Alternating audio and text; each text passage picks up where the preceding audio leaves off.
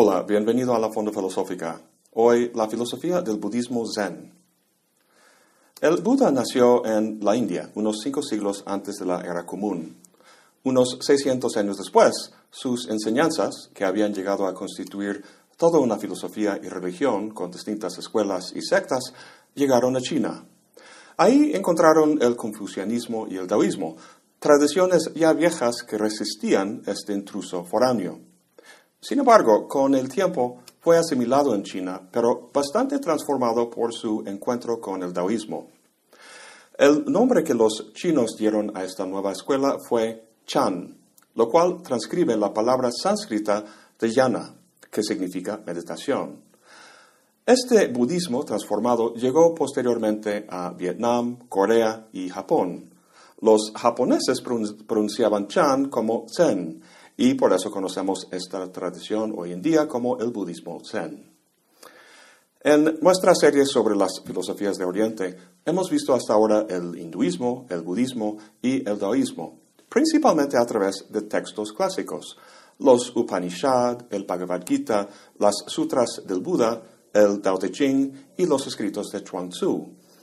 La tradición zen es notable por la ausencia de textos canónicos como estos. Sin duda hay una literatura propia de sutras, koans, como veremos más adelante, y otros textos, pero nada que sea rector y doctrinal. En general, esto se debe a que el Zen pone mucho énfasis en la experiencia directa en vez de conocimiento y argumentos. Aquí vemos la influencia del taoísmo y su cautela con respecto al lenguaje. Los conceptos que el lenguaje emplea hacen distinciones que a fin de cuentas son ilusorias, porque lo conceptual y lo teórico hablan de generalidades y abstracciones, mientras que el mundo en que uno vive es concreto, aquí y ahora. El lenguaje tiene su utilidad, sin duda, pero nunca puede captar la talidad de la realidad, o lo que los medievales llamaban la hequiedad. Esto es lo que le interesa a uno que practica el Zen, la experiencia de la realidad tal como es, no tal como unas palabras lo pueden representar. Si fueras a un restaurante y vieras a alguien comiendo el menú, dirías, qué hombre más tonto. Ha confundido símbolos de la comida por la comida misma.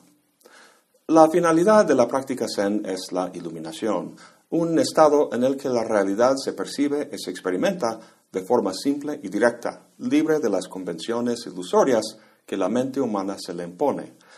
Parecido a ver un territorio tal como es en su inmediatez sensorial, libre de las divisiones, fronteras, mediciones y demás elementos artificiales que un mapa se le impone. Para alcanzar esta experiencia inmediata, hace falta un proceso, digamos, de depuración. Este proceso no es más que la meditación. Ahora bien, en la tradición Zen hay dos formas en que la meditación se lleva a cabo, y por lo tanto dos escuelas principales, la escuela Rinzai y la escuela Soto. En la escuela Rinzai encontramos el uso del famoso koan como parte medular de la meditación. Un koan es una pregunta o acertijo paradójico que no es susceptible a una respuesta lograda con el razonamiento lógico. El maestro le hace esta pregunta al alumno quien pasa largo tiempo meditándola. En determinados momentos pasa con el maestro a discutir su avance. Con la ayuda de sus observaciones y comentarios, el alumno va perdiendo los hábitos mentales que impedían su clara percepción de la realidad, hasta que logra penetrar la esencia del koan y ver su verdadero significado. La finalidad de este tipo de meditación es la iluminación, o lo que esta tradición llama satori. El satori se da en un flachazo, casi siempre cuando el alumno menos lo espera. En la escuela Soto, las cosas suceden de una manera distinta. Su fundador, Dogen, veía el deseo del ego de alcanzar la iluminación como parte del problema. La iluminación no es algo que se adquiere por medio de un esfuerzo, sino algo que ha estado ahí desde un principio. ¿Cómo es eso? ¿Fuiste alguna vez un niño? Pues claro, como todos. Pues los niños ya son seres iluminados. Su forma de ser es directa e inocente. Todo lo que dicen y hacen es espontáneo y natural. a diferencia de la artificialidad del adulto, donde todo pasa por análisis y filtros de censura. Dado eso, el punto de la meditación es darse cuenta de esta iluminación original. Es un proceso de profundizarse en uno mismo, un proceso gradual, a diferencia de la iluminación repentina de la escuela Rinzai. A pesar de esta diferencia, lo que las dos escuelas tienen en común es su rechazo del dualismo entre sujeto y objeto. Esta distinción es lo que posibilita en general, la postura teórica. La palabra teoría proviene de teoros, lo cual significa espectador. El espectador, el sujeto, aísla un objeto que luego trata de forma conceptual y discursiva, es decir, con argumentos lógicos que establecen relaciones de secuencia y validez entre los objetos. El problema con esto, según el Zen, es que es incapaz de captar la realidad como una simple, simple totalidad. Los dualismos siempre favorecen un aspecto sobre el otro. Por ejemplo, el idealismo pone énfasis en lo mental o espiritual, mientras que niega o disminuye el lado material, y viceversa con el materialismo. Lo que vemos a lo largo de mucho pensamiento en Occidente es una serie de oposiciones binarias que excluyen un término a favor de otro. Hombre, mujer, mente, cuerpo, bueno, malo, etc.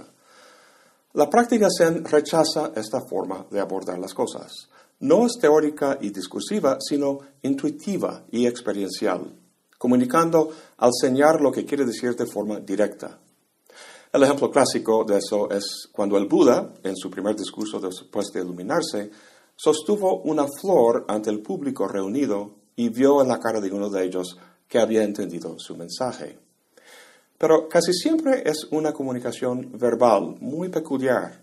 Por ejemplo, un hombre se acerca a Bodhidharma, el fundador del Zen, pidiendo su ayuda. Le dice, mi mente está perturbada, por favor, tranquilice mi mente. Dice Bodhidharma, tráigame su mente y se la tranquilizaré. Dice el hombre, siempre que busco mi mente no la encuentro. Responde Bodhidharma, pues ya he tranquilizado su mente. Este tipo de cuento o conversación es muy común en el Zen. No es un diálogo razonado, ningún argumento se elabora, sino que se provoca una realización o insight que efectúa un cambio en la conciencia o la percepción lo cual responde y resuelve la duda que uno tenía. Más que argumentos, estos cuentos o koans se parecen a chistes. Los chistes no se explican, sino que se captan. Si hay que explicar un chiste, entonces no produce su efecto deseado, la risa. De igual manera, si el koan tiene que ser analizado o explicado, entonces no produce su efecto deseado, la iluminación. Esta es la comunicación directa. O bien uno ve el punto de forma inmediata o no lo ve en absoluto. Una metáfora básica en la filosofía occidental es la de la mente como un espejo que refleja la realidad. Ha habido muchas propuestas acerca de cómo pulirla para que refleje bien la realidad. En Oriente existe una idea muy parecida, la de que con la meditación uno puede pulir y depurar la mente para que esté pura y limpia. Para el maestro Zen esto es bastante raro. ¿Por qué? Pues preguntemos, ¿por qué la gente se acerca al budismo o al Zen o cualquier otra escuela o tradición de este tipo? ¿Por qué busca a un maestro que le enseñe o les guíe? Evidentemente porque perciben que algo está mal con su forma de vivir, con su forma de ver y experimentar las cosas.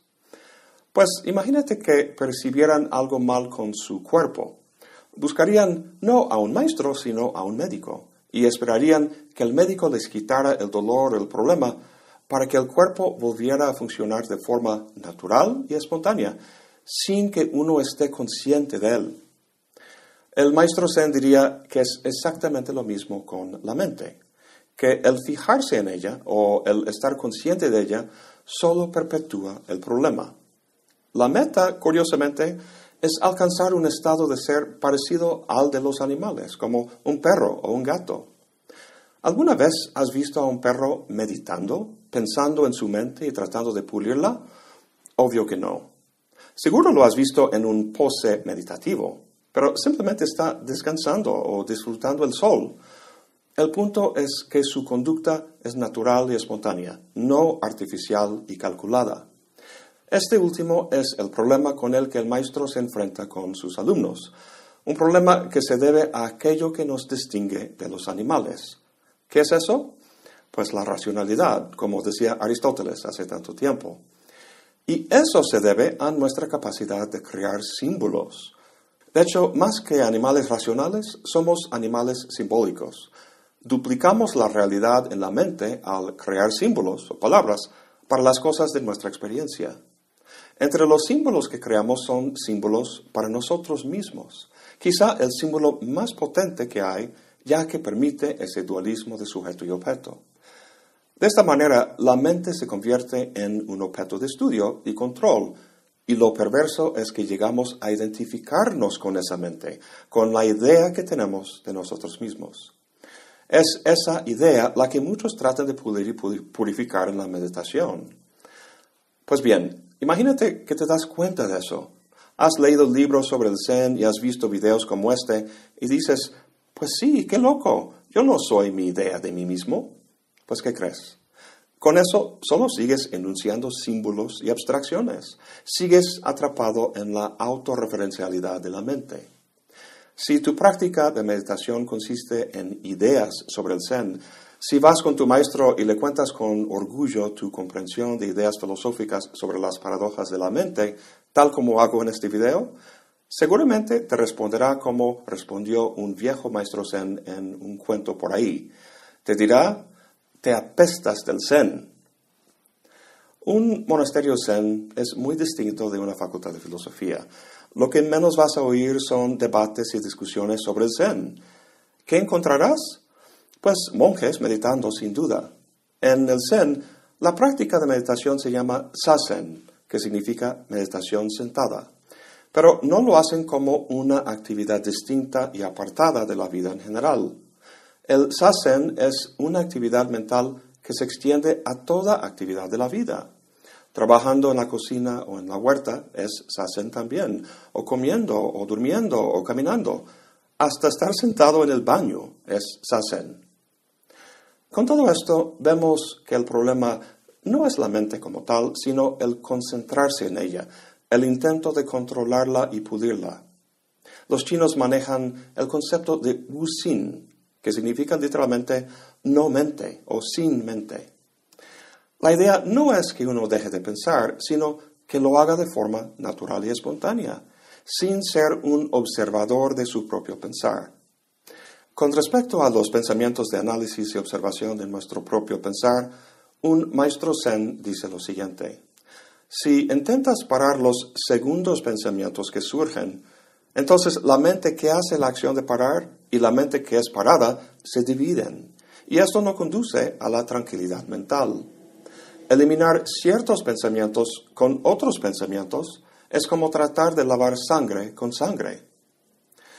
Nuevamente, todo esto suena bien. Te das cuenta de que el contrario de la naturalidad y la espontaneidad es la artificialidad y el control intencional. Sabes que debes soltar esa intencionalidad consciente, pero el propio intento de hacerlo, el propio hecho de tenerlo como una meta a alcanzar, solo perpetúa el problema. Aquí tenemos la paradoja de ser intencionalmente espontáneo. Es una contradicción en términos que parece tan difícil remediar como cuando te dicen que no pienses en un elefante rosado.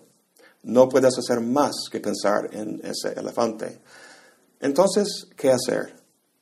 Un buen maestro zen te dirá, si no puedes evitar pensar en el elefante rosado, ¿piensas en él a propósito, intencionalmente?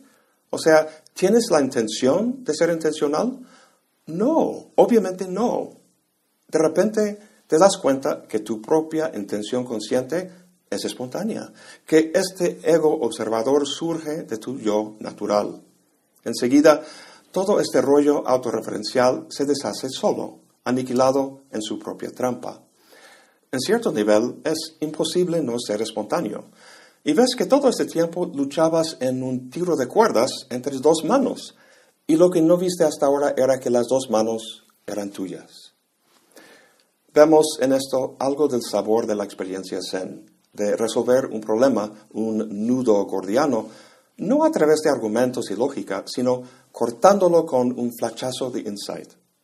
Para el Zen, la mente no es un espejo que debe pulirse, sino que es como el cielo o el mar.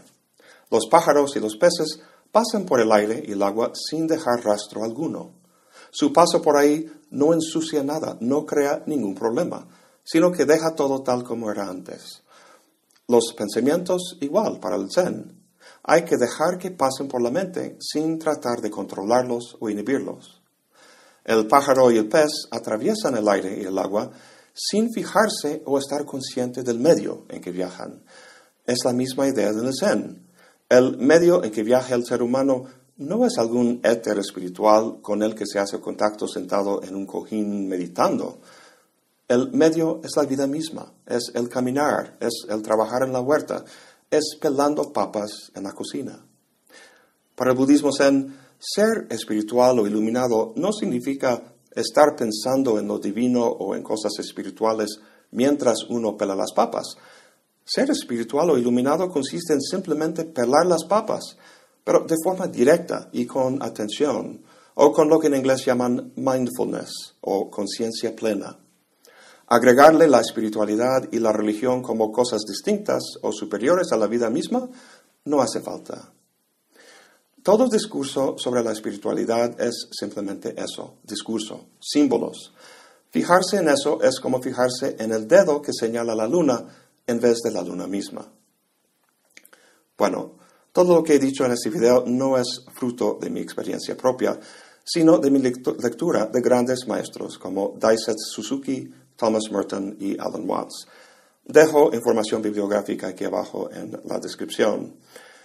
En esta serie sobre las filosofías de Oriente hemos tratado el hinduismo, el budismo, el taoísmo y el zen desde la filosofía, desde una consideración de las ideas que caracterizan sus respectivas tradiciones.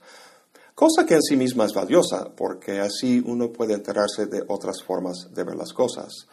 Sin embargo, en estas tradiciones no es solo cuestión de ver y entender, sino de experimentar y vivir.